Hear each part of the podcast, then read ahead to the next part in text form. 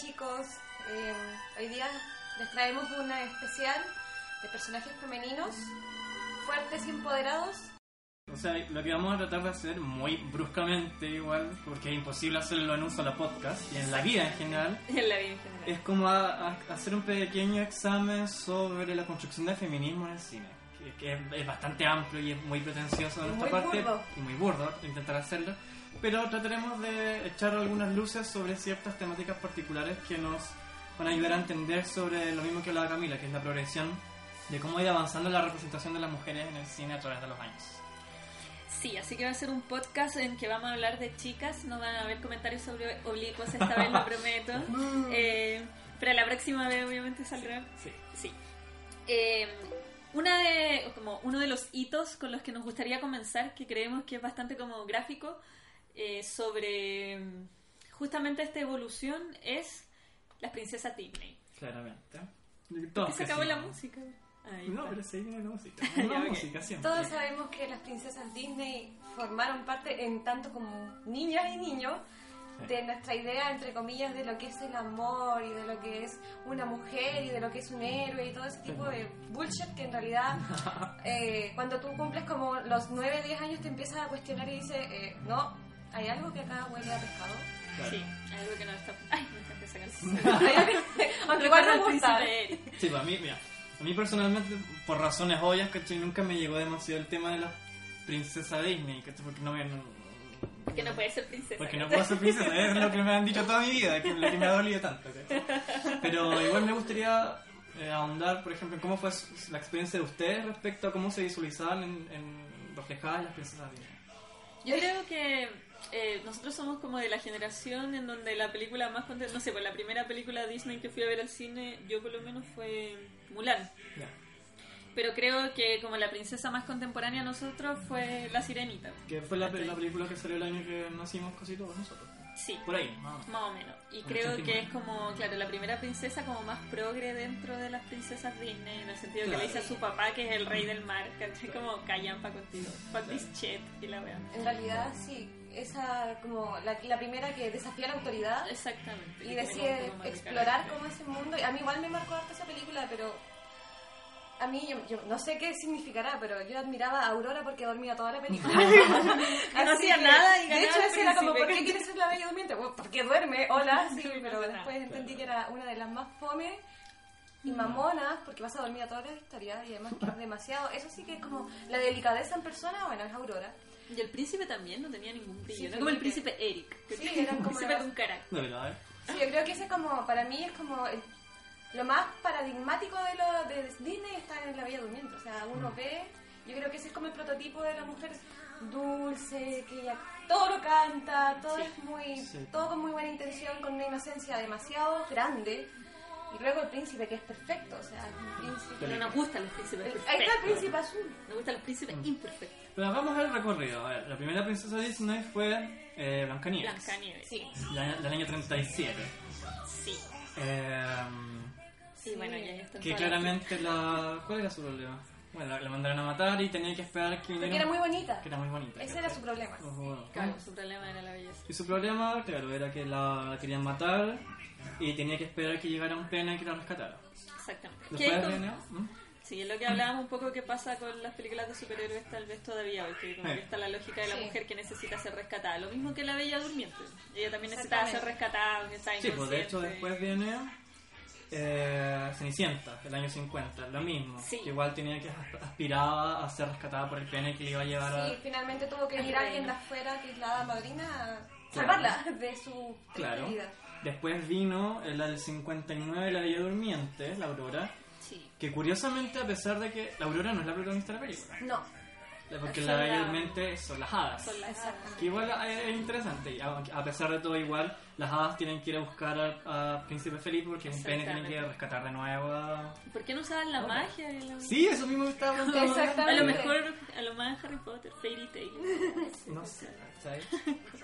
Pero ya, después venía, de- bueno, de ahí viene el, el gran hiato de las princesas Disney, hasta el 89 que efectivamente apareció la, ah, la Ariel. que Sí, fue sí. La, eh, la sirenita. Yo tengo resquemores con Ariel, porque a pesar de todo, claro, efectivamente se, se rebeló contra su papá y, llevó a cabo enormes sacrificios para, lle- para llevar a cabo lo que ella deseaba, lo que ella deseaba todavía era un pene. Sí. Sí. Es que eso es lo triste, porque siempre la mujer se reduce a que tiene o que sea rescatada por un pene o que ansía... lucha, pero con un pene. Sí. Pero igual, O, sí.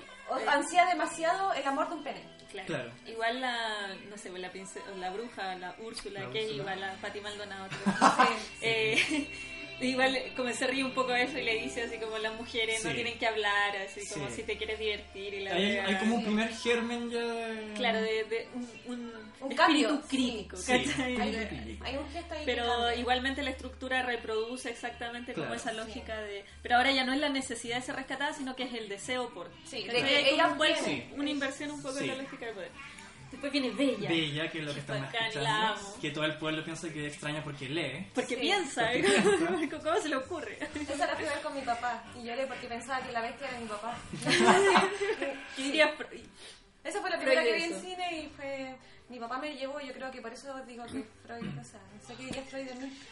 Sí, Bella es bacán porque piensa y ella, como en el fondo lo dice en su canción, no quiere una vida de Provincial, campesina, eso, claro. provincial, campesina, ella quiere tener aventura y todo lo demás. Pero tristemente su aventura igual tiene que ver con un Todavía príncipe. gira en torno a un príncipe, Sí. ¿cachai? Después, el año siguiente, el 92, viene Jasmine, que ella también busca emanciparse.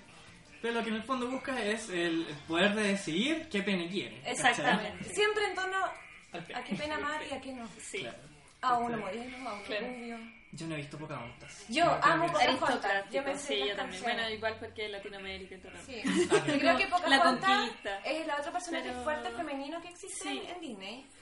Sobre todo también desafía la autoridad, hace lo que quiere. Claro. Tiene como a un árbol sabio que le dice todo el rato, hija, esto es lo que tú debes. Y ella no hace, ella hace lo que quiere. Claro, como Claro. Corra. Uy, no hemos hablado. Pero aún así, así está metida entre Cocoon y John Smith. John y Smith. finalmente es pene autóctono, Claro, pene, gringo, pene extranjero, pene europeo, extranjero, colonialista y todo primer mundista. Y finalmente me encima traiciona a su raza y decide por... Y eso. Con John Smith. Después viene, bueno, no- en estricto rigor no es una princesa Disney, pero igual es otra figura que vale la pena hablar, que es Meg, Megara, en Hércules. Ah, Ah, claro, sí. Ella también. Igual es chora. Ella A es mí me chora. gusta. Igual es Claro, es que en realidad hasta aquí todavía como la emancipación femenina se nota más que nada como en el carácter, como Sí. que la princesa tiene un carácter más fuerte y como que empieza a decir no bueno voy a hacer lo que tú queráis, pero todavía hay una dependencia Siempre como amorosa. Es una Sí. dependencia emocional. Y yo Claro. creo que eso se empieza a reflejar. la- Que finalmente las princesas Disney están demasiado... La mujer siempre está supeditada al, al, al querer del hombre. O sea, que su- ellas se sienten completas cuando re- reciben un amor de un hombre. No, no como el amor propio o de realizar lo que ella realmente quería. Siempre estaba supeditado a un hombre. Claro. No le vamos a decir pene porque son más que eso, chicos. Sí. Lo sabemos. Pero es más Pero le decimos pene porque es entretenido. Es divertido de ofrecer. De ahí pasamos a lo que mucha gente considera que es el cambio de paradigma, que es Mulan.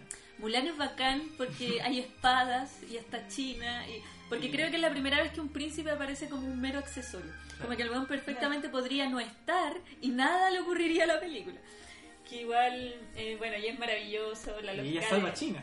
ella salva a China ¿cachai? y lo hace para proteger a su padre Claro. Sí. Mulan es y hay dragones Y pelea. Y pelea. Se defiende sola, al fin y al cabo. es-. Sí, acordamos en que Mulan es un, es un gran personaje. Y con ello llegamos a la última princesa de la lista, por, por lo menos ahora, que no es estrictamente solamente Disney, porque igual está Pixar entre medio, pero vale mucho la pena nombrar a Mérida, por Sí. supuesto, de Valiente. por supuesto. Ahí hay un Mérida. cambio. ¿Cuántos años de diferencia hay entre Mulan y Mérida? Como 10 eh, 10. 10 o 12. Y ahí podríamos sacar como conclusiones de que harta agua ha pasado bajo el puente. Sí. harta agua pasada bajo Mucha. el puente, sí, Sí. pero creo que... O sea, yo creí que eh, yo creí que Valiente iba a ser una película como bien feminista, pero en realidad termina siendo una película como también sobre la relación entre madre e hija. Pero creo que eso no le resta valor en No, todo caso al discurso en donde ella, bueno, nada más como nada más elocuente que el gesto de ella como luchar, competir por su propia mano. Sí, como po. váyanse fuck you all, ¿cachai? Sí, Mérida en ese sentido. eh. No, y como también este querer reclamarle a la mamá constantemente de yo no quiero ser princesa. Como- Sí. Bueno, eh, acordemos en que no es No es la mejor película de Pixar. Sí. ¿cachai? Igual me encontré, bueno, esa es una crítica válida, pero me encontré con mucha gente que la atacaba precisamente por, por el plot twist, que era que, bueno, Mérida no tiene que salvar su reino, no tiene que emprender un largo viaje para precisamente como que el redimir, como para salvar nada, ¿cachai? Sino que en el fondo el plot twist, que yo lo encontré bien interesante por lo menos, que era precisamente que tenía que salvar a su mamá, Exactamente. ¿cachai? Y eso que... Como la generación anterior de, Sí, eso propia la- alien- alienación. Claro. La metáfora De es muy linda. Sí, es una muy bonita metáfora. Finalmente, un poquito. lo- ¿Por qué nos referimos a Disney? Para empezar ahora con la reflexión sobre estos personajes que, que, que le siguen. eh, tiene que ver como con la, toda esa generación que se crió con la idea de que el hombre. eh, vivimos frustrados pensando en el nombre, en el príncipe azul. Buscando. Claro, que todavía pe- eh, pena un poco la figura como de ay, encontrar al príncipe azul, cuando yo considero que Que no existe. no, los sujetos fracturados son los más atractivos. Sí. Y finalmente es, buen injusto también reclamarle al hombre que sea el príncipe azul. Exactamente. No, y también lo que decía la Camila un poquito antes, como el, el tener que forzar una estructura en donde tu vida está supeditada a, ay, ¿cuándo te voy a casar o cuándo voy a tener un Claro. pololo? Exactamente. Lleva a que, eh, para comenzar a hablar de mujeres en el cine y en la TV, Claro. estamos eh, quisimos dividirlas como en ciertas categorías de personajes. Es muy brusco, como decía Carlos, y es, es como muy tosco. sí. Eh, las categorías de las que vamos a hablar, pero es porque si tratamos de hablar de cada uno de los personajes iba a ser como un podcast infinito que iba a durar hasta Navidad. Sí, porque curiosamente lo que uno podría tender a creer es que existen muy pocos personajes femeninos fuertes, pero no es así. Lo que sí nos dimos cuenta es de otra cosa. Sí, igual no existen los suficientes. Sí. Porque no- uno no debería poder diferenciar así como en números la cantidad de personajes hombres como protagonistas Claro. y de mujeres. Claro.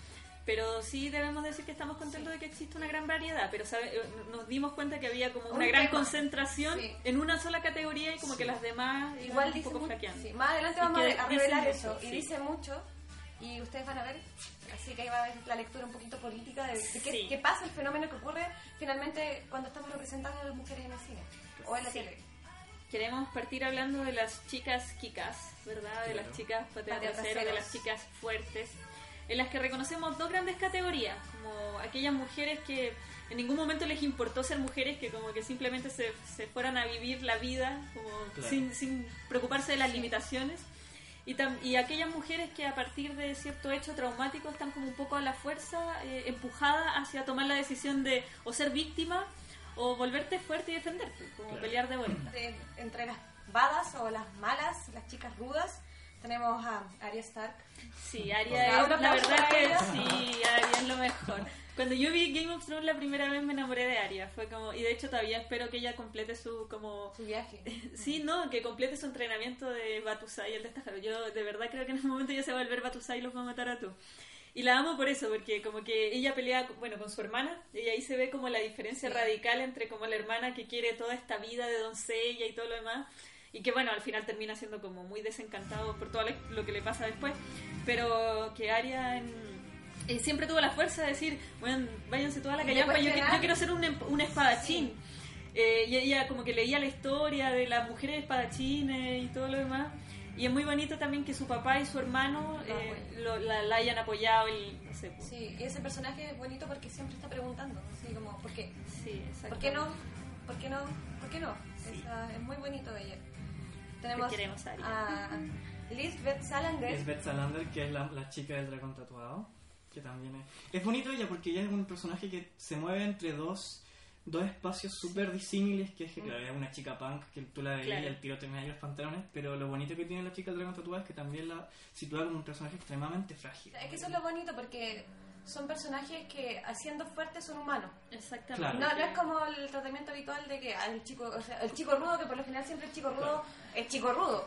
En la mujer se tiene esa, esa complejidad de que toman un personaje y lo hacen rudo, pero también lo, lo humanizan. Es que también, claro, hay como una tendencia a creer que la, la fortaleza, uno mismo siempre cree que la fortaleza está como en el no llorar y todo lo Claro. demás, como no manifestar las emociones, como esa cuestión muy ilustrada de reprimir el cuerpo, la Muy emoción y todo lo demás. ¿no? Claro, muy estoicista. Y, y en el fondo, con este tipo de personaje, se amplía un poco esa gama. Yo quiero hablar, no sé, pues, de un personaje que es como Ersa en Fairy Tail. Yo sé que no deberíamos hablar de anime, pero es que ella es muy bacán.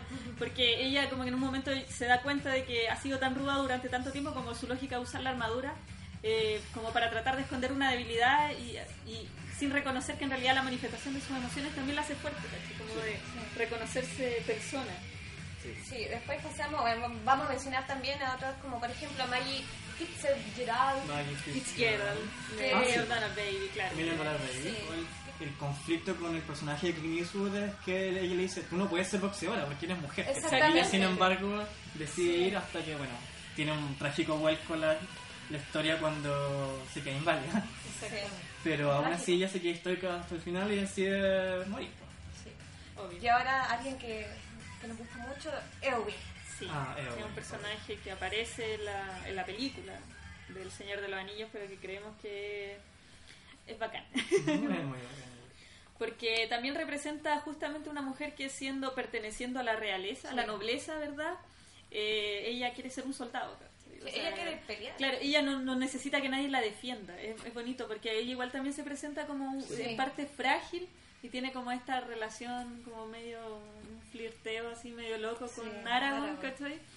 Pero aún así ella como que su vida no acaba después de que Aragorn No. se va como... No, y de hecho es muy linda, es muy linda ese personaje. O sea, sus ganas de luchar nunca se, se rescatan. Son Se rescatan. Y ella es la que en un momento muy icónico termina matando al, al Ah, sí. Witch King of Exacto, Angmar. que es exactamente. La queremos mucho, La quiero mucho, bacán. Sí. Bueno, yo igual quiero mencionar a Debra Morgan, que es uno de mis personajes favoritos, en parte por mi amor por Jennifer Carpenter, porque ya lo dije, la amo, pero también porque Debra es como la chica policía, o sea, a ver, Debra es como un poco, no sé, como para decirlo en un chilenismo básico, como la Juanita Tres Cocos de la wea, ¿cachai? Como tratar de, como, eso es como minimizar el personaje.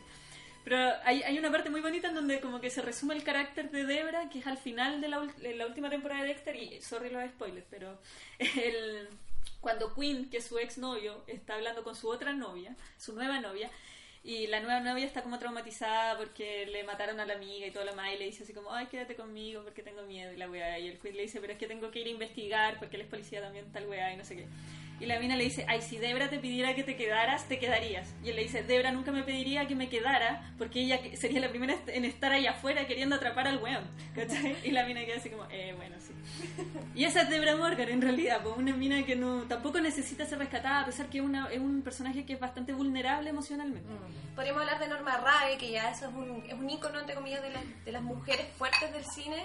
O, en realidad no sé si mujeres fuertes tiene que ser como la definición de un cine feminista, pero por lo general, despojándonos de la delicadeza de Aurora, podríamos decir Claro. que Norma Rae es todo lo contrario. Es una mujer de 31 años con dos hijos que son de padres distintos, se acuesta con la mitad del pueblo y es muy cuestionada por eso. Ella trabaja en una fábrica textil y conoce a un tipo que está armando un sindicato. Y esta mujer lo que tiene en particular es que ella ya era de carácter peleadora. Ella peleaba. Su papá le decía, no puedes salir con un hombre. No, yo en mi vida yo hago lo que quiera, eh, hago lo que quiero con mi dinero, hago lo que quiero con mis hijos. Y finalmente, cuando conoce a este sindicalista, ella empieza a ayudar a formar este sindicato. Lo más bonito de esta película tiene es como una mujer que tenía todo un carácter muy muy firme, con, que era discriminada porque tenía su vida activa sexualmente y todo lo demás, se potencia a través de un compañero, de, de- entre comillas, de, de- de lucha, y finalmente ella arma el sindicato y gana, gana la, la pelea, arma el sindicato, no nos pueden echar, ella pierde el trabajo, la mete en presa y empieza una campaña de difamación contra ella. ¿Y cuál era lo, eh, esto es lo curioso? Es como, es que ella es una mujer cualquiera, ella está loca, tiene un carácter muy fuerte y es de 79. Entonces es bonito ver cómo esa mujer finalmente lo acepta y dice, voy a decirle a mi hijo lo que soy y lo que le van a decir lo que soy, pero quiero que sepan que yo soy una mujer íntegra. Exacto. Entonces enseñarle a su hijo lo que es la dignidad. Finalmente ella dice, yo aprendí a ser una mujer digna. Entonces yo creo que es bonito es- este tipo de gestos en el cine cuando construyen personajes muy, muy arraigados a la, a la realidad, con problemas como ya 79, super Bueno. Norma Rae, de más te decirlo, que está basada en un caso real, del Oh, caso de sí. Crystal Lee Sutton. ¿Cachai? Sí, que claro. toda su historia ocurrió en el año 75. Exactamente. Creo que en la tele, bueno, ahora con Master of Sex, que cuenta como la historia del doctor Master, que como que fue pionero en los estudios sexuales y todo lo demás, y su compañera, la Virginia Johnston, que, que también ella como que tiene que luchar en una sociedad en donde son las mismas mujeres, bueno, en la serie, por ejemplo, lo van construyendo así, como son las mismas mujeres las que te van imponiendo el rol, es que tienes que quedarte en tu casa y ser madre y cuidar a tus hijos, y ella como es divorciada, también es una mujer sexualmente activa, también como las dificultades que eso condice. Bueno, y una niña como para cerrar un poquito ícono de, de Ah. como la categoría que es Buffy, ¿cachai? Como que Obvio, todos crecimos con Buffy. todos crecimos con Buffy, todos queríamos agarrarnos a David Boreanaz. Pero Buffy es más que eso. en todo caso, Spike, es me gusta. A mí igual me gusta Spike, pero Mucho porque más estaba Spike, porque dañado. estaba dañado. Siempre me pareció que ella tenía que quedarse con Spike. Sí, es verdad. El otro era un mamón. Ya, y nos vamos a mover a la siguiente categoría entonces, que es como de las mujeres que a partir de un, de un hecho en particular, Claro. eh, como comprenden, em- emprenden el viaje de hacia como convertirse en chicas. Que generalmente un- no parten siendo precisamente la, la primera apuesta que, que tú... Claro. Quere- Queremos hablar de Sarah Connor, que es como, creo que uno de los personajes que mejor encaja en el perfil, porque tenemos una Sarah Connor absolutamente en la necesidad de ser rescatada en, en la primera Sí, Terminator. totalmente. Y como un giro totalmente distinto en The Judgment Day. Judgment Day. que debo decir que es una de las figuras con las que yo crecí. O sea, la escena de Sarah Connor haciendo barra así en Al principio de Judgment Day. Claro, Sí. como en la sala, de, o sea, en su cuarto, como en el manicomio, es como, bueno, yo quiero ser como ella. Ella es la mujer en la que yo me quiero convertir algún Sí. día. Como Sí. esos músculos, weón. Bueno, Sarah, Sarah Connor es la mujer que salva el futuro. Sí, que además es la que le entrega todas las herramientas a John Connor, como a lo largo de todas las ficciones se ha ido desarrollando Sí. esa idea, para que termine sobreviviendo. Exactamente. ya- También la figura de la madre, pero como esta madre ultra badass, pero también porque es la necesidad. Claro, igual es una, es una firma de James Cameron el tener personajes femeninos fuertes, como lo Sí. vamos a ver Después. En. Bueno, eh, obviamente que un- la segunda mujer de la que hay que hablar es como el emblema de todo, Claro. de Sí. todo el universo De mujeres, mujeres. Forever, que es Ellen Ripley. Ellen Ripley. Que funciona en todos los niveles del universo. También es una de las mujeres que uno crece viendo y es como también, yo quiero ser como ella y vencer a los alienígenas en el espacio y sobrevivir a todas las weas. Pero también lo conversamos con los chicos en algún momento que es bonito que sobre todo en el, en el octavo pasajero, que es como la iniciación de, de Ellen Ripley, se marca como esta idea, se recoge un poco esta idea de la femineidad como arraigada al instinto, como a la animalidad, que ha sido como tan castigada. Bueno, una de las razones por las que históricamente las mujeres Sí. hemos sido como desacreditadas es como por nuestra supuesta incapacidad de ser absolutamente racionales, porque, no sé, la histeria y todo eso demás, como Sí. lo, Lo que, lo que habíamos conversado, claro. Eh, y de cómo está mal el instinto de cierta Claro. forma, como, como todo, porque es poco verdadero en el fondo, como ese, pre- claro, ese prejuicio ilustrado de que la razón pura lo puede resolver todo. Y, y es muy bonito porque se encarna en el octavo pasajero en la figura de H, que es como la Sí. pura racionalidad súper Sí. instrumental. Y por otro lado está Ellen Ripley, que sin ser menos inteligente, posee una inteligencia que es distinta. Y que es Eh, eh, que- Instintiva en el sentido común. Y de sentido común también. Que es como, bueno, si el tipo tiene un alien en la cara, no lo metamos de vuelta a la nave. Así Lo más interesante de- yo encuentro de Ellen es que ella sabe lo que tiene que hacer, ella sabe lo que está bien, lo que está mal, pero aún le faltaba, tiene carácter, pero aún le faltaba el desafío de que finalmente lo termina haciendo. O sea, se queda callada cuando la desacreditan una vez, otra vez y ya la tercera no la aguanta y es como, Exactamente. paremos acá, mando yo. Es muy bonita la historia de la creación del personaje de Ellen Ripley, porque originalmente, bueno, el guion de Alien eh, tenía personajes eh, unisex. Sí. ¿cachai? No, claro, eran- puede- aquí se puede castear tanto un hombre como una mujer. Ripley, originalmente, como se sabía que era la- la- el personaje que iba a sobrevivir, todos daban por asumido que iba a ser un hombre. Exacto. ¿cachai? Entonces, hasta que los altos mandos, Ridley Scott Ridley entre medio, dijo: No. ¿sabes qué? Esto debería ser una mujer. Sí. Y obviamente cambió toda la historia. Claro, de- y eso, eh, o sea, eso como en relación al diseño del alien que es responsabilidad del señor Gear, Claro. que es como tan fálico y todo lo demás, pero porque que tiene que ver solo con su sensibilidad artística, es como que al final fue todo maravilloso, como que todo calzó en la Sí, película y se Sí. terminó convirtiendo, claro, como en esta idea de que la mujer que está como constantemente acosada por el pene y tiene que librarse. Exactamente. Y que igual creo que se mantenía un poco, por lo menos hasta la 2, la, versión de James Cameron. Claro. Igual se mantiene un poco esa lógica de la animalidad, porque bueno, James Cameron es como bien biologicista, está como bien Metido en ese... metido en esa onda y, y instala esta idea de la Ellen Ripley que es también madre Que es también mamá. y que también, no sé, pues se vincula con esta alien que es también mamá, que, es también que la al reina. final es una lucha de madres que es fantástica. Sí, es fantástica y... Tiene un arco muy bonito también, aunque mucha gente descarte Alien 3, también como que le, añade como el- la última patita de un, de un arco muy bien desarrollado por lo demás, que es, es muy trágico también. Sí. No, pero igual es como... eh, eso. es bacán. que podríamos estar toda la tarde hablando de Ellen Ripley, no, no, queremos caer en eso.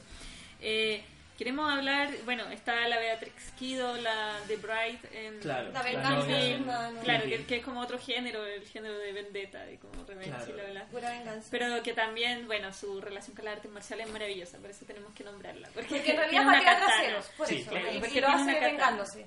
Exactamente.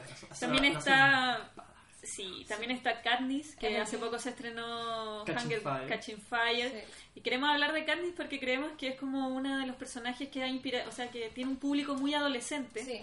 Y bueno, por la relación también que se ha establecido como entre Twin Line y entre Hunger Games, como en los fandom, de cierta forma, como que apuntan, apuntan al mismo target, como de adolescente.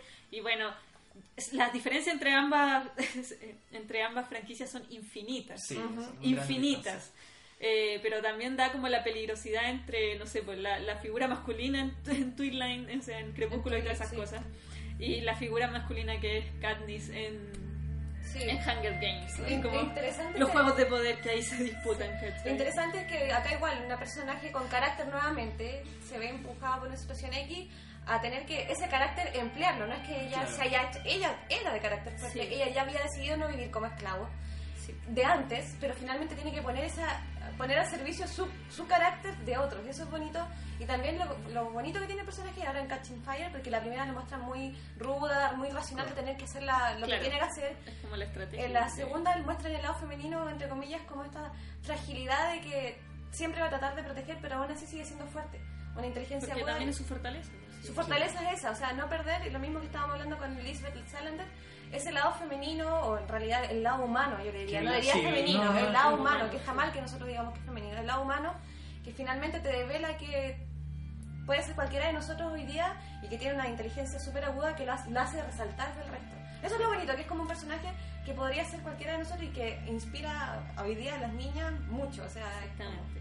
Bueno, también está como un personaje ícono que es, tenemos que hablar de la Sí, Khaleesi, tenemos Khaleesi. que hablar de Daenerys, porque Dani es eh, muchas cosas. Creo que también es un personaje en, el que se ejemplifica muy bien como partiéndose, o Sí, sea, muy tremendamente dócil y una mujer que está como muy condenada socialmente y termina convirtiéndose en esto que nadie entiende que es, excepto King Robert, así como el difunto King Robert, que fue el único buen que dijo, esa buena puede ser peligrosa, y como, no, pero si es una niña y todo lo demás.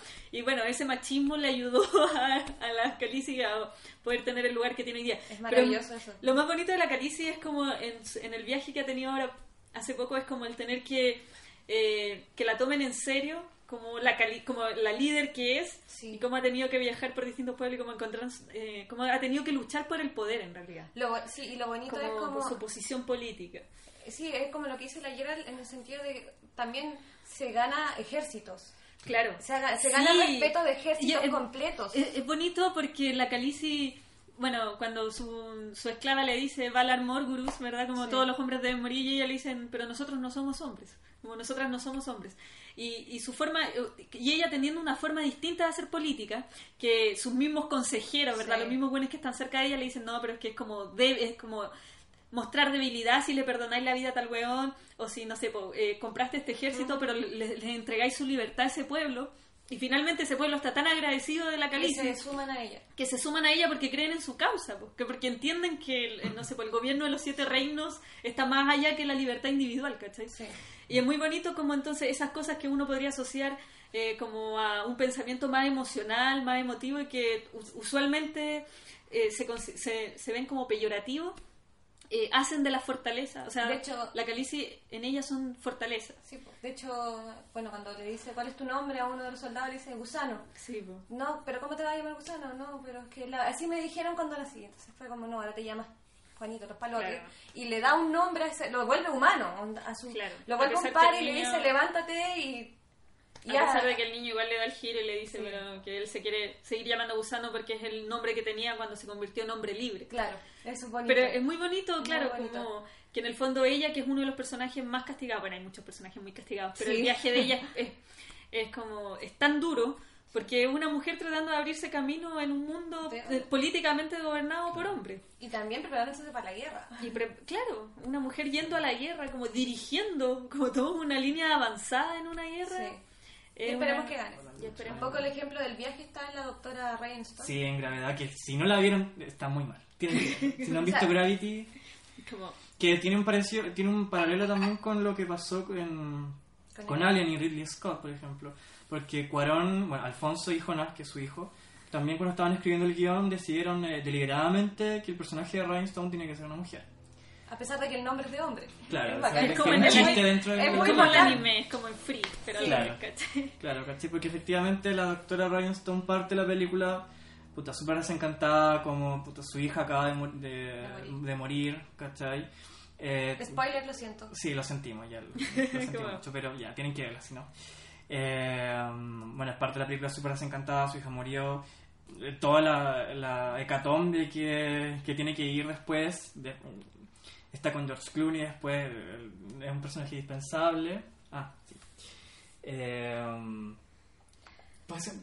Sí, lo que pasa después- es que- Ah, lo que pasa, después, lo que pasa después es que Claro, eh, tú decías, ya es George Clooney, tienen que sobrevivir los dos, ¿cachai? Sí, es como la primera ¿Cómo van a matar a George? ¿Cómo van a matar a George Clooney? Sobre todo porque el weón es un veterano que tiene mucha experiencia en el claro, espacio. claro, claro, claro. Claro.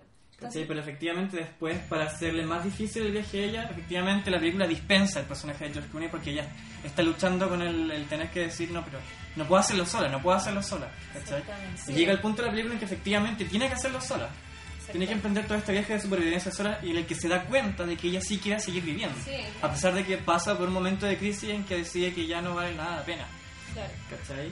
Y ese es, por supuesto, el momento del clímax en que todo el cine, por lo menos donde yo la vi, estábamos todos mordiendo las uñas en el- la, la escena del reingreso de atmósfera que estábamos todos llorando. Yo lloré. yo lloré. Yo, yo casi lloré, casi lloré. Yo lloré. Yo casi lloré.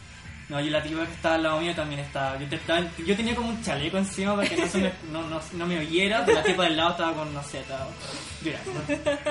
Es una escena muy Sí, emocionante. Lo, lo Sí. que pasa con a mí me pasó con gravedad de que más allá de todo el artilugio y artificio que tiene de, de 3D y efectos Claro. y bla bla y la gravedad, que si la física es correcta o no, ya, más allá de eso, a mí hace mucho tiempo que no me conmovía una película, que me daban ganas de llorar y me conmovió un personaje femenino súper, yo me sentí muy representado porque es una perso- un personaje en un mundo de hombres extremadamente frío, donde hay diferencias y todo lo demás. Ella, obviamente, ruda, seca, parca, amargada, porque, digámoslo así, muchas Va, mujeres va que generando esa se como genera armadura. es una Sí. resistencia Mm, que sí, la mujer genera al medio. Entonces, finalmente, esta mujer que estaba tan dura, estaba tan oprimida por sí, por, el, por sí misma y por, y su, por el y por ambiente, que es el ambiente más hostil que Sí, puedes pensar, que el espacio. Que el espacio. Sí, lo más bonito es ver cómo ella se libera de eso y finalmente se reencanta con la vida. Y, y- y yo me sentí muy representada en ese Eso es lo bonito, porque Sentir al morir final- y vivir al mismo tiempo. Eso es lo bonito porque en el fondo tú puedes pensar, yo cuando estaba viendo Gra- Gravedad y salió el tema de la hija, yo pensé, ah, eh, porque salió en el trailer, decía, bueno, ella va a luchar para volver, para ver a, A su ver hija. Claro. Y cuando, claro, salió la información de que la hija estaba muerta, eso le dio otro giro bonito porque en el fondo tú decías, es que ella no tiene por qué luchar ahora. Sí. Exactamente. ¿Por Porque quién en el fondo luchar? su rol de madre, que es como el Claro. sentido histórico que le han otorgado a la vida de la mujer, ¿cachai? ¿A quién va a proteger? ¿A quién Claro. va a cuidar? ¿A, a quién? Y ella dice, no, por mí. Por ella, Exactamente. ¿cachai? Y Al final como- ella vuelve por ella misma. Pero yo creo que bonito. a este personaje le ocurre la muerte y la vida en un solo instante. Y yo creo que eso es lo que con, y la, conmueve. la emancipación. Y la- y la en el fondo es la emancipación. Que Sí. como no solamente ya eh, deshacerse de la categoría de estar necesitada románticamente, sino también de la idea de que uno tiene que convertirse en madre. Que una, ¿qué, qué diría Foucault de eso, Claro. verdad? Sí. Que es como no han adiestrado porque hay que reproducirse, ¿cachai? Como Claro. hay, hay que traer más obreros y mano de obra al mundo. Sí, es bonito Es eso. como emancipémonos de eso. Sí. ¿Escuchaste, Belín Mateo? Sí. Bueno, e- ese personaje tiene como... Eso es bonito. Y yo creo que es como el más contingente junto Sí. con Katniss y Berlin, que son como Sí, que están paralelos ahí. Y son distintos tipos de emancipaciones, entre, entre comillas. Personajes emblemáticos como Thelma y Luis, Claro. eh, como que es como la película ícono Que de... nos van a perdonar por no eh, eh, profundizar lo suficiente en Telma y Luis, pero es que cuestiones de tiempo. Ya sabemos Claro. que Telma y Luis es una película ícono del feminismo, Sí. de la mano de Ridley Scott también. Que un Bien direct- Ridley Scott. Sí, Sí, Ridley Scott bien. como que tiene la tradición de traernos la- eh, mujeres claro. fuertes. Sí, De la ciencia ficción, lo queremos. Claro. también podemos contar en este ejército de mujeres que se vuelven fuertes a Hailey Stark, de Hard Candy, todos sabemos Sí, Hard Candy. que- Y los hombres creo que, lo sepan, Yo creo que Ellen. Page también es como un personaje de mujer con carácter que, bueno, a, lo- a los chicos les gusta mucho. A mí me, también me gusta Sí, mucho Ellen eh, Sí, Page. es bonito. Es como, es bacán, la amo, ¿cachai? Eh, Ya, ¿qué- Sí, qué vamos a dejar Candy. Hard. Que Ellen Page era... Bueno, que Ellen Page es una chica bacán, claro que eh, está, un po- eh, está un poco también su figura en, en Juno, Claro. Como de la niña embarazada y bla, bla, bla.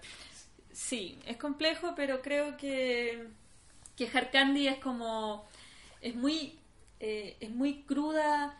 Creo que es, es bonito eso, que haya películas que sean tremendamente crudas, porque también tú te preguntáis, en realidad la violencia contra la mujer que ha sido como tan Histórica. terrible, histórica y todo lo demás, se puede contar de una forma como muy estetizada y que- romántica en donde no caiga tan mal, que es lo que hablábamos ayer, por ejemplo, en el diplomado con respecto a la dictadura militar y cómo y la, y la literatura chilena sobre cómo, Sí. cómo nar- narras el horror. Se La- puede narrar así como de forma tan correcta. Se exactamente, se puede, se puede eh, entre comillas, quitar lo, lo terrorífico del horror, no, no se podría. Entonces, esta película siempre nos recuerda la brutalidad de la violencia contra la mujer Y creo que es y a defendernos. Y, la venganza, o sea, el concepto Y de la creo venganza que, es como... que es lo que pasa en Prometheus con Elizabeth Shaw, que creo Claro. que a pesar de ser un personaje bastante como derivado de, de, Ellen de Ellen Ripley.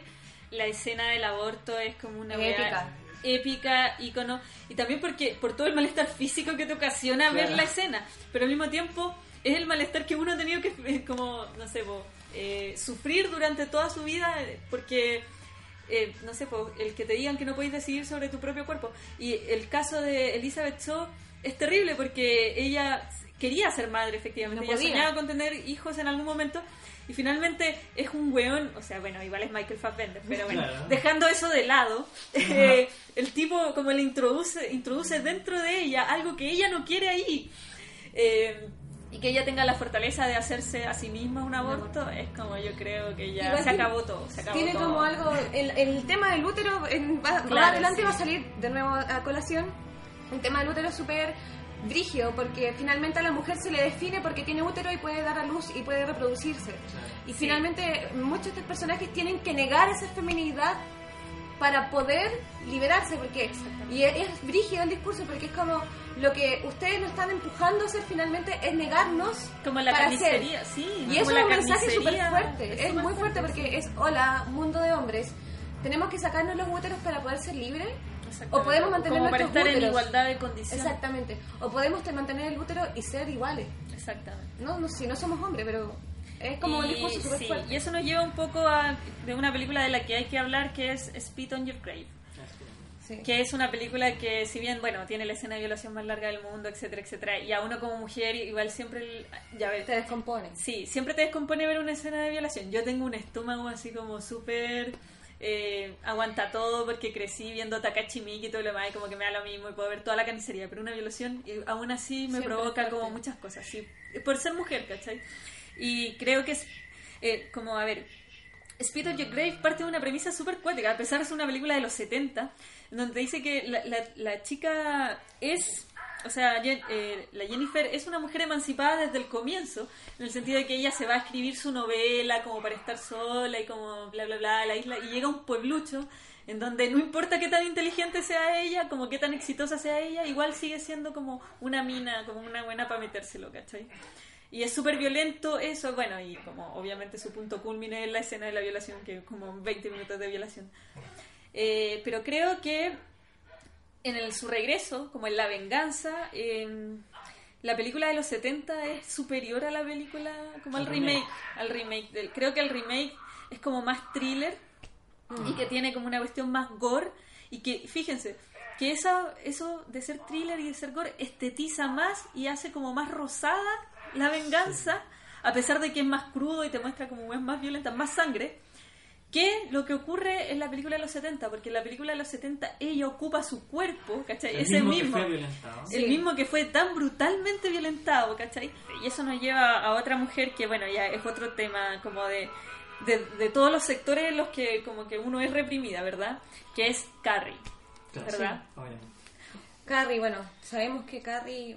Que es un personaje que habla como de una de, la, que una de las violencias sexuales que a mí me parece más terrible, que es cuando son tus propias pares las que te violentan. Sí, las mismas mujeres. Claro, cuando las mismas mujeres, que quizá a más de alguna le ha pasado que, no sé, pues conocen mujeres que tienen como esa tendencia a tratar de maraca a todo el mundo, como Sí, que tienen sí. un- una facilidad impresionante para maraquear a todo el resto de las mujeres. y Todo como, lo que no bueno, son ¿cuál es tu ellas son maracas. Claro. Carrie es como... ahí tiene varios niveles. La religión está ahí religión. cruzando. Que vamos a hablar otro factor también de opresión y represión Sí, contra y castigo y persecución y matanza a la mujer. Eh, y acá en Carrie se ejemplifica mucho en su mamá, en, su- en el colegio. Exactamente. No, Pero bueno, Carrie está dentro de esas lógicas un poquito. Claro, de cuando son la- de la alienación al final, de cuando la mujer ejerce contra las otras mujeres, Claro. co- como que intenta reproducir la estructura del patriarcado en, en las futuras generaciones. Y a veces son las más perras. Exactamente. Disculpe la es- expresión, pero son las más perras y tratando de castigar a la otra. Sí. Exactamente. Y es heavy como en el fondo es terrible cuando es la mamá, porque la mamá como que ninguna preocupación por el futuro las futuras generaciones, sino No. como reproduzcamos la misma estructura una y otra vez. Sí, nos vamos a, a mover a la siguiente categoría, que estamos hablando de mujeres inteligentes. Y quiero No hacer quiere decir como- que las otras personas que no eran inteligentes. Queremos, queremos como dejar, dejar, dejar súper en claro que cuando hablamos de mujeres inteligentes nos estamos, estamos hablando de mujeres que antes de utilizar la violencia física como un- el primer recurso, están utilizando El como intelecto. estrategias intelectuales y Claro. como cuestiones más... Vera Drake, que todos sabemos que es la, el personaje que, que decía, bueno, el personaje que decía, ¿qué haces tú? Yo ayudo a mujeres. ¿Y qué hacía? Ella abortaba. Sí, Ella Ayudamos. ayudaba a en mujeres una sociedad como- súper... ¿en, en qué épocas también? Sí, los 50. En los 50. Ella, ella toma su tarea como algo realmente legítimo. porque Sí, Porque y lo es. Y lo es. Porque en el fondo ella está ayudando a un montón de Sí. mujeres. Pero por lo general siempre se zafaba con esa inteligencia de... No, de, de su dulzura escondía su inteligencia que era Claro, que, que era, el el- era ayudar a mujeres que abortar. Y ella lo- esta, esta dulzura la, la- la- le permitía eso. Nunca nadie sospechó hasta que empezaron a ocurrir cosas. Y no les vamos a contar qué cosas Aunque ya, ya hemos adop- adoptado toda una lógica de spoiler. Sí, sé lo siento, Es un spoiler selectivo. Claro, Sí, select- con algunos sí con otros no. Eh, en la misma línea podemos citar también a Catherine Tamel, que es Sharon Stone en Bajo Instinto, Claro. que ella es como una versión más explícita y, claro, y más Claro. exacerbada de lo que estamos hablando. y de recién. lo que estamos hablando. Y que, claro, la generación de nuestros papás es como. el de- igual para ellos es como un icono de. Sí, yo me acuerdo. Sí, yo me acuerdo, sí, sexual. me acuerdo que mi mamá, mis papás tenían un póster de eh, Bajo Instinto Imagino. en su pieza, me Sí. acuerdo. Yo nunca sabía exactamente de lo que era hasta que claramente vi la película como 15 años después. o, bueno, efectivamente esto es. Claro. Ahora todos, todos recordaremos la escena del interrogatorio donde Sharon Ah. Stone estaba sin ropa interior y cruzó de piernas y esa escena icónica. Exacto. ¿cachai? Pero es más o menos el mismo paralelo con respecto a, a usar la sexualidad como, como arma. Como un arma. Exactamente. Sí. Y. eh, bueno, vamos a movernos a una de mis personajes favoritos de mujeres inteligentes y que creo que también es con- también por la lucha que, que se presenta, sí que es Clarice Starling. Starline en El The silencio. Sil- El ya silencio es del como un poco más Pero también, también un poco en Hannibal. Pero Sí. es que como película, El silencio de los inocentes está construida como audiovisualmente sí. como para exacerbar eh, la visión despectiva que tiene el mundo policial de Cal- Clarice. Como esta Claro. buena no va a poder resolver el crimen porque es mujer. Como Así si- como, imagínense, encima era una ella. novata. Que claro, Sí, ella como Una va a lograr descifrar uno de los casos más difíciles Exactamente, ¿cómo ¿Cómo va a ella? lograr, cómo va a lograr sacar la información a Hannibal Lecter, ¿cachai? Sí. Es como, bueno, no. Y aparece la figura como el psiquiatra de Hannibal, así Sí. como, bueno, no, tú no. No, es no como, yo soy el doctor de cabecera y la wea. Bueno, y Clarice, eh, bueno, y al final es Hannibal el único que como que reconoce el potencial de. Clarice, como el único buen, que, que heavy, como el tipo al que la sociedad ha querido tratar de loco, es el único tipo lo suficientemente clever como para, en realidad, descubrir entender la, la- el la- poder de Clarice, claro. es la amenaza que tiene al lado es, es- Sí. es Eh, bonito eso Sí, es Y, precioso. bueno, y la relación que tienen ellos dos también es muy. sí eso, muy eso es como. Sí, y también que sea un personaje que, que aparece vulnerable, emocionalmente vulnerable, pero él mismo, el Hannibal un poco la va ayudando a, a entender que esa vulnerabilidad también la hace fuerte, Sí. ¿cachai? la hace como más fuerte. O sea, como, bueno, si tú has sido capaz de sobrevivir en este mundo ultra machista y todo lo demás, eres infinitamente más fuerte que yo. exactamente Como tení, tení la- las tripas como para sobrevivir a más. Creo que es como... Bueno, eh, y además es Jodie Foster. Es Jodie Foster. Foster Claro, La la, queremos. la segunda es Julianne Moore, que lamentablemente sufre el- sufre de que la, hay menos interacción entre el personaje de Sí. Clarice Starling y Hannibal, Mm, Sí. pero aún así... Y además está Gary Oldman que se roba la Sí, Gary Oldman, Porque que- fue Gary Oldman. Eso sí, la, la última escena de que ellos comparten en Hannibal también es muy, es muy bonita. Le Sí. dice cosas muy, muy fuertes. Sí, muy fuerte. Bueno, y quiero hablar de, de una mujer que en particular me gusta mucho, que es Irene Adler. The Woman. La mujer. La mujer. La como mujer, En chicos. palabras del propio Sherlock. Como la, eh, o sea, esa mujer que es capaz de eh, eclipsar y de u- ocupar, de llenar toda una categoría. Creo que es muy bonito. Bueno, Irene Adler es bacán. Y si ustedes no han leído a Sherlock o no han visto como ninguna de las representaciones eh, cinematográficas o de TV de Sherlock, vayan y háganlo ahora. En serio. Como su vida. No, no pueden morir sin conocer eso. Eh, ay, y esa es la música que me gusta a mí. Eh, creo que Irene Adler. eh, a ver, Sherlock Holmes es como el persona es un personaje que es muy soberbio intelectualmente porque el buen es seco, o sea, su, su soberbia se basa en, cuestiones materiales. Pero es muy bonito como él mismo eh, se hace la pregunta, y estoy hablando ya más de la novela, de cómo va a haber una mujer tan inteligente como él. En especial eh, porque Sherlock es como muy reacio a, a como encontrar pares intelectuales. Como que, bueno, y de ahí su relación con Moriarty, la wea. Entonces, encontrar a, un- a una mujer que lo pueda, o sea, a alguien que lo pueda desafiar intelectualmente y que además sea mujer, es como, weón, oh my god. Eh, y creo que, por ejemplo, ya como dando una versión. eh, es interesante lo que ocurre en el Sherlock de que, que está ocurriendo en la tele en ambos, a ambos lados del océano, eh, tanto en Sherlock como en Elementary, eh, a pesar de que una es infinitamente superior a la otra. Pero creo que es interesante la relación, o sea, cómo se dibuja a, a The Woman, a la mujer. Eh, y creo que en el caso de Sherlock, eh, la mujer también, que es una mujer que usa, eh, usa en contra de Sherlock este como que nadie sabe un poco si a Sherlock le gusta a las mujeres, los hombres o qué le gusta, porque como que el weón es- solo está preocupado de su inteligencia y ella un poco usa eso también. Y ella está muy consciente. Y de hecho, en Sherlock la dibujan, o sea, la representan inmediatamente como la dominatrix, ¿cachai? Como The Woman, la mujer que tiene poder político y todo lo demás. Así que te queremos, Irene Adler, eres, eres bacán. Y bueno, un poquito para cerrar esta categoría, que ya está en un tránsito entre el poder, las mujeres en el poder y las mujeres inteligentes. Nos encontramos con una película que como Ágora, donde retrata como la vida de Hipatia, Sí. de Alejandría. Que- Y creemos que ahí es como un paradigma súper importante. A ver, yo quiero decirle a las mujeres del mundo, en realidad yo quiero decirle a los seres humanos en el mundo que vean. Sí. Que no es una película como... ah, no es un gran mérito cinematográfico la película. No. Pero creo que tiene cosas que son como trascendentes y súper importantes.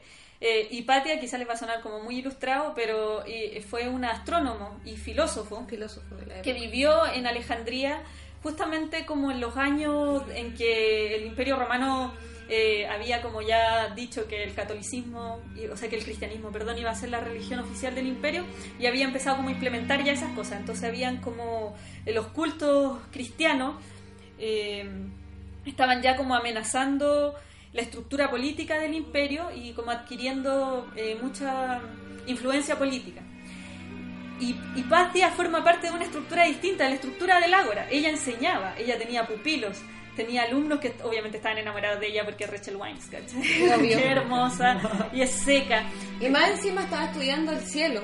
Claro, ella, bueno, de hecho lo- los descubrimientos de astronomía Sí. de Hipatia son importantes como dentro del, del campo en general. Es muy bonito porque a pesar de que hay muchos tipos que se la quieren agarrar a lo largo de la película, porque es Rachel Wines, insisto, Sí, ¿cachai? es muy bella. Eh, ella nunca está como románticamente interesada en ninguno.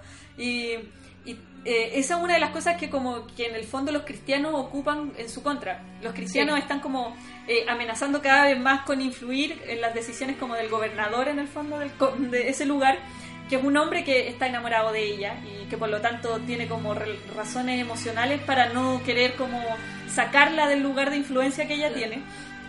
Y estos tipos, pero estos tipos como que lo están forzando en el fondo, el tipo se ve un poco atado de mano. Eh, y estos tipos dicen que una de las cosas que, que como que está mal con Hipatia es que ella no está como románticamente involucrada con nadie y es una mujer adulta. Es como, ¿cómo cree ella que puede subsistir por sí misma? Así como que se cree esta Sí. bitch.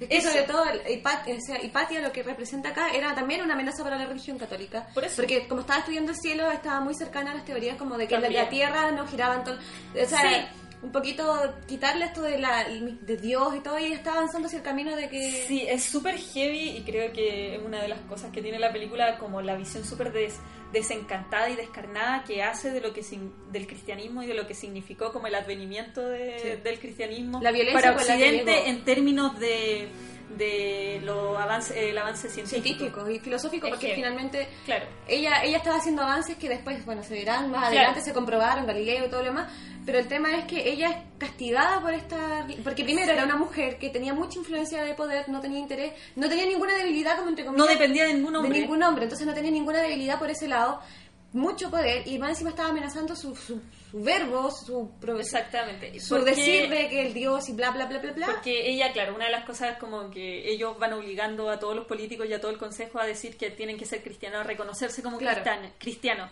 Y Patia nunca accede a eso porque ella no es cristiana. Y cuando le preguntan, pero es que tú no puedes no creer en nada. Y ella le dice, yo creo en la filosofía. Y es como, weón, te amo, y Patia, weón. Pero finalmente como eso yo la- la amo tanto. Porque como, weón, si quiero puedo creer en la filosofía, ¿cachai? Finalmente eso es lo que, entre comillas, eh, es una bruja. A los ojos de estos tipos, Claro. una hereje. La acusan de herejía y, bueno, muere api- apiedrada. Muere a piedra. O sea, ¿qué más violento que la... Esa es la historia de la mujer. Hola, sí. Claro, eso Eh, es como primero, la, la metáfora misma, ¿no? Como una metonimia, ¿cachai? claro, menos mal que esta, esta filósofa fue reconocida históricamente. Claro. Pero ¿cuántas mujeres más deben haber pasado O sea, por situaciones muy similares? ¿Cuántos miles de años de represión tuvimos que soportar, caché? Como para poder contar la película de Hipatia. De ¿cachai? Hipatia, claro. Así que, para que vea a Evelyn Matei otra vez. Sí, vea sí. Hipatia. Y el esclavo, sé que te Sí. dijimos que no, pero, Pero el esclavo está muy bonito. esclavo, oh my god. De verdad, chicas, vayan ahora. Sí, bueno, cierre paréntesis. Volvemos a la seriedad. Volvemos a la seriedad. Ya vamos a hablar de la última categoría que son como las mujeres en situaciones de poder. Claro. Y acá ocurre la anomalía. Exactamente. Claro. O sea que no Dijimos- es anomalía, pero se Sí, nota más. Sí, dijimos que había ocurrían unas cosas muy extrañas porque la mayor cantidad de personajes se ubicaban en el espacio donde las mujeres venían de un proceso o traumático o de condiciones de, de vida muy muy duras que las, volví- las volvían fuertes Claro. y otro que se, ahí se la mayoría de los personajes están reducidos a eso y finalmente llegamos al cuarto como sección de la mujer al poder donde nos, nos dimos cuenta que hay muy poco personaje abiertamente y, no sé, expresamente ubicados en el poder, poder político, eh, en todo el tipo de instituciones. Y, y cuántas, y, bueno, hasta el momento pudimos repensar y pensar y pensar mujeres en el poder que no sean Evelyn Matei, o que no sea Michelle Bachelet. Michelle Bachelet o la Margaret Thatcher, porque hay una película de Margaret, pero nos dimos cuenta que no, que, que no pudimos pensar en mucho. Claro, de hecho la figura de la reina en Inglaterra es como... Sí. Así que encontramos a... Claire Underwood, que es la, Underwood. la, la coprotagonista de la serie Estrella, de una Pero de las debería ser la protagonista.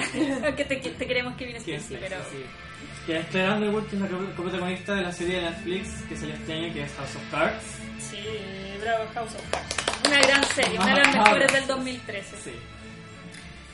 Eh, Claire Underwood, ¿cuál, A ¿qué, ver, qué es lo yo que creo- lo hace un Sí, cuando yo creo que cuando vi a Claire me di cuenta que no para ser bacán, así como para cumplir todas mis expectativas como mujer, no tenía necesariamente que tener muchos músculos como Sarah Connor, ¿cachai? Sino que ella también me enseñó que uno podía ser femenina y ser súper mina y bacán.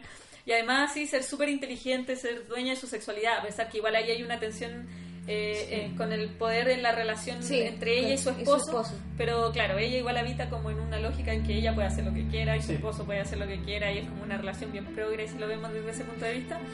Eh, pero también una, una tipa que tiene súper claro su objetivo y que dentro de eso y creemos que es una de las características, una de las tendencias de las mujeres en el poder como en sus representaciones es como de verse un poco bitches. ¿cachai? Claro. Sí. Como un Claro. poco... Un poco Por lo general, siempre que muestran a una mujer en el poder, muestran a esa mujer que se- es una perra, que en el momento en que llega al lugar se olvida que es mujer.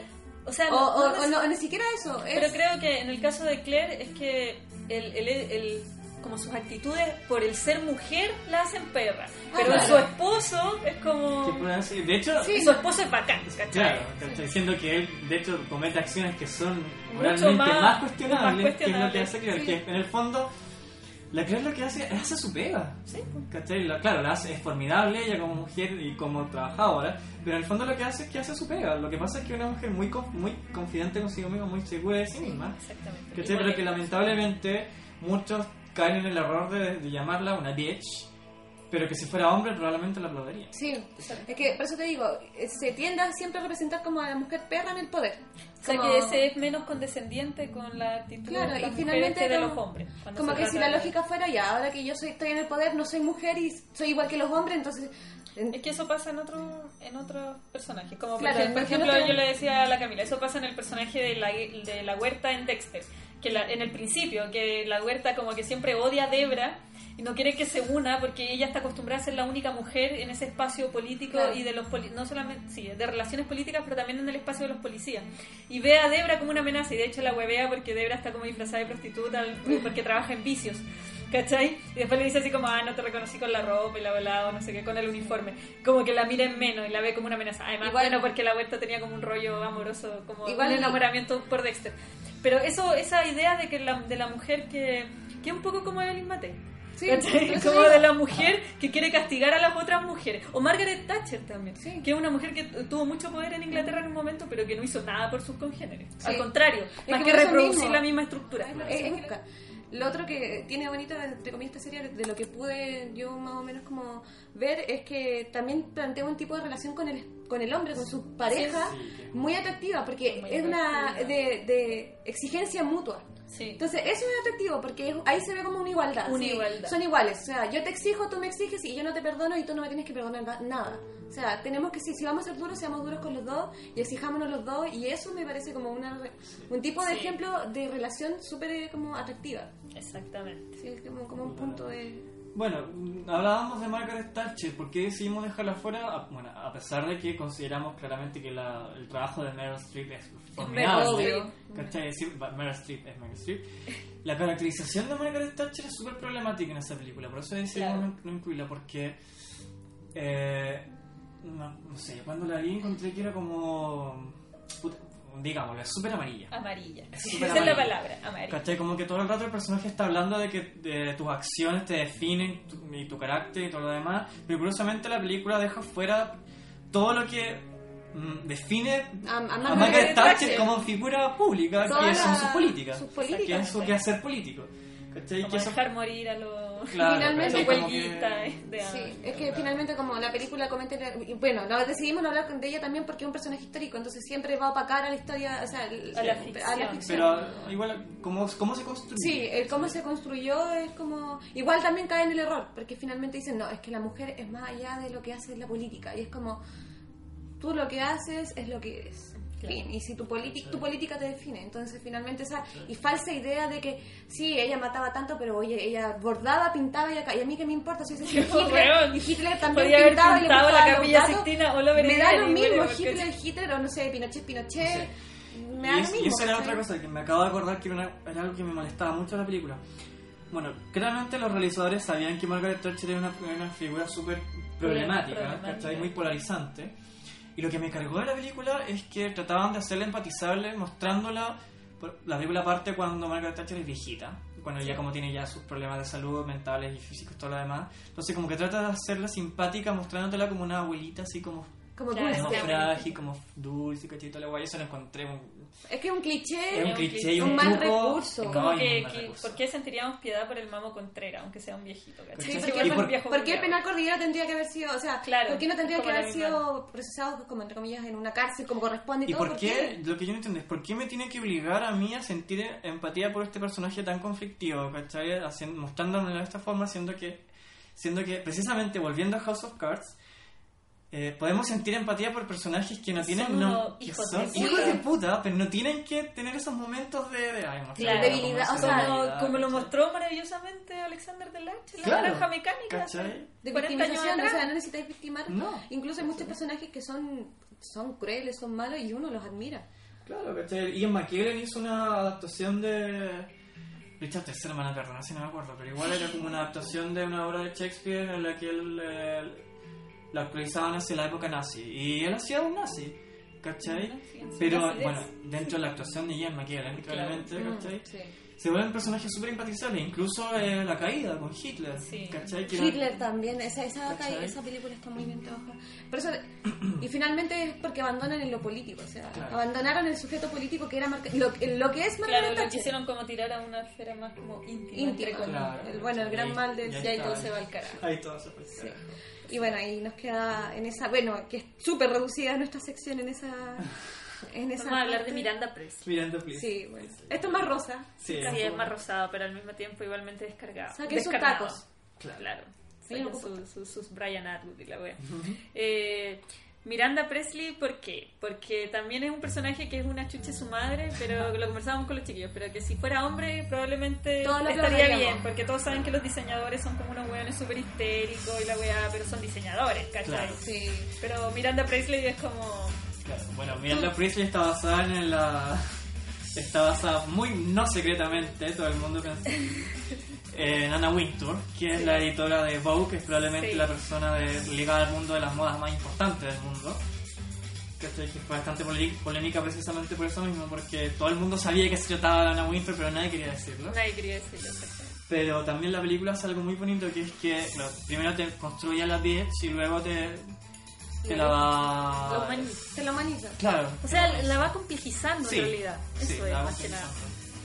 ¿Cachai? Y ahí, en ese aspecto igual Meryl Streep tuvo bastante que ver en, en el el- asunto, ¿cachai? Cuando profundiza en el tema de su divorcio, de la relación con sus hijas, con el, el marido, ¿cachai? Hay una escena muy bonita que es cuando están en París y Meryl Streep decidió que esta escena tenía que ser sin maquillaje porque efectivamente la escena en que ella se mostraba más vulnerable. Exactamente. Sí, creo que también la relación con el. Con, no sé, no me Anne acuerdo- Hathaway.